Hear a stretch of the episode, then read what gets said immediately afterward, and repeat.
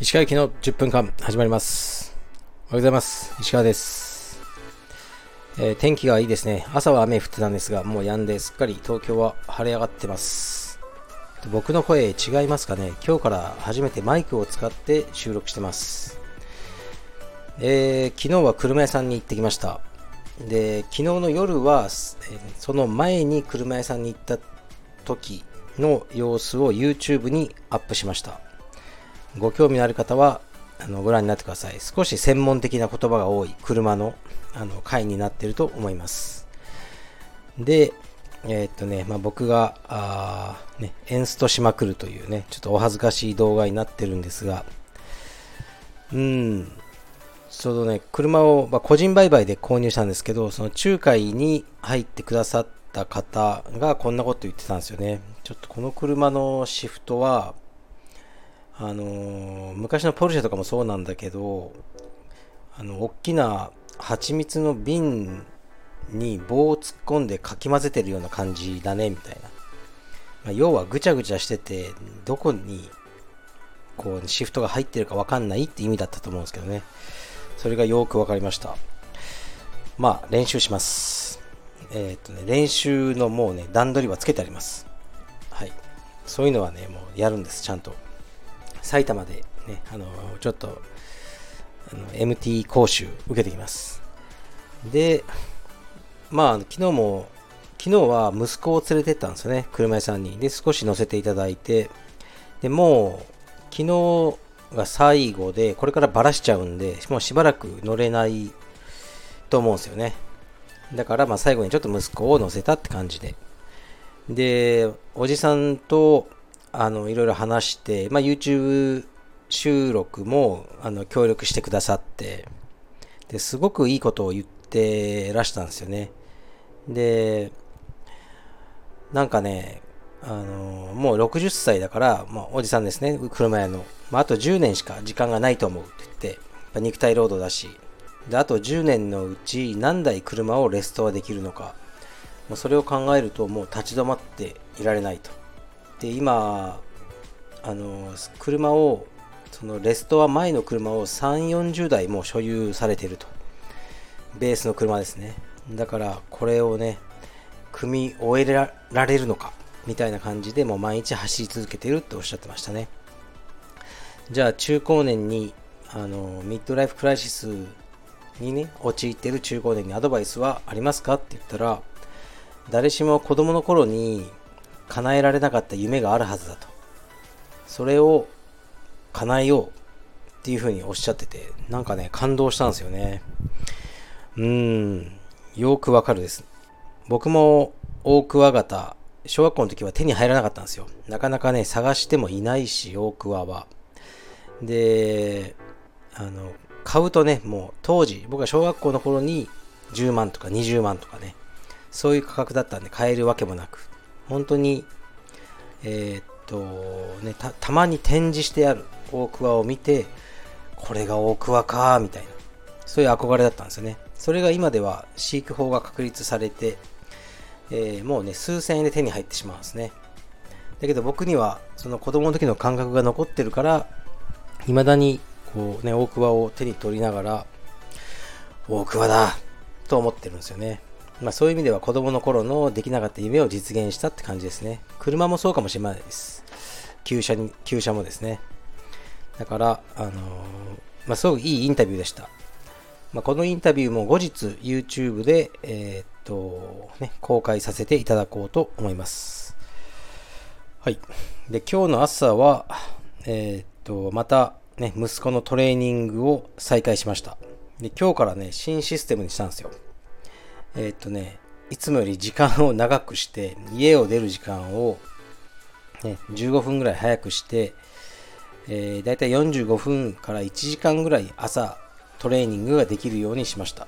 これは妻と交渉したんですね。まあ、お弁当を作ったりするのはね、妻なんで朝大変だと思うんですけど、その代わり、もう夕方の、えーっとね、充実レッスンをもうしなくていいという風にしました。やりたきゃやれで。なんかこう、石川家の夫婦喧嘩の原因、9割がもうこのユータの充実問題なんですね。で夕方あ、ね、あの夜僕が帰宅して「えー、ゆうた今日充実やったか?」とか聞くと「いやなんか今日はあのちょっとお友達となんかどっかに遊びに行きたいって言ってとかあのなんか今日は疲れたって言ってやらなかったとかなってそうすると僕はもう機嫌が悪くなるんですね一気にいやもうそんなやれよ練習みたいなでこう倹約になるっていうのがこうもうそのパターンなんですねだからあのもう朝はなぜかね真面目にやるんですよこいつは。だからもう朝だけでいいと。夕方の充実練習はオプション。やりたきゃやれ、ね、俺は関わらない。というふうにしました。だから今日も夕方練習あるんですけどあやんなくていいぞ。もう朝さえしっかりやればって言ったらまあ今日はパパが見に来るなら僕は頑張る。とか言ってましたけどね、まあ、それでねもう騙されてきたんで知りません、うん、あの朝しっかりと練習しよう、ね、そう思ってます。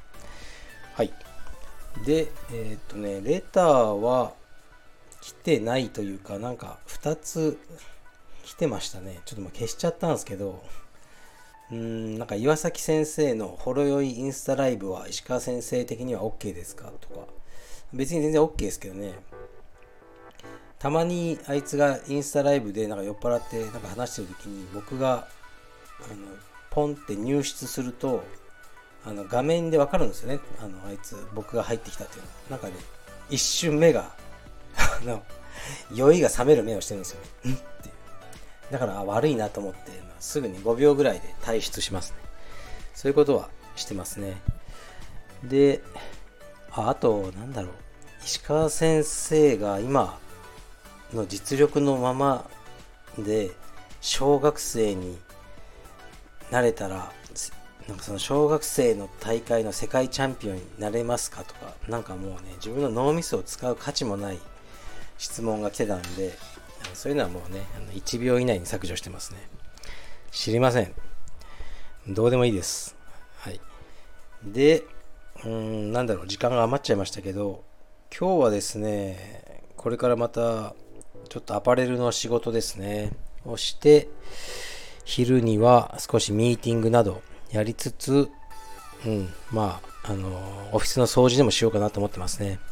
で、アパレルディープハーフフーディーの問い合わせが結構来てますね。すぐに売り切れちゃったんで、やっぱり、あの、すごいですね。あの、ディープハーフクラブの勢いが。うん。あの、問い合わせ全然知らないような方、多分わかんない。テレビで見たとかかな。テレビ？うんか、よくわかんないですけど、そういう方から、あの、この発売ありますかとか、いろいろ、えー、問い合わせが来てますね。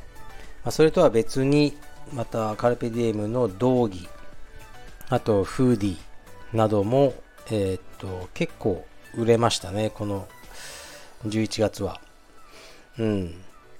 で、毎月、あの、時と飛鳥が、こうね、なぜかあの会員数みたいなのをあのアップしてるんですよね。うん、で今現在、えー、っとカルペディウム青山会員数272名ということらしいです。あと28で300。もうここまで来たらね、300まで行きたいなと。うん、ちょっと思ってますね。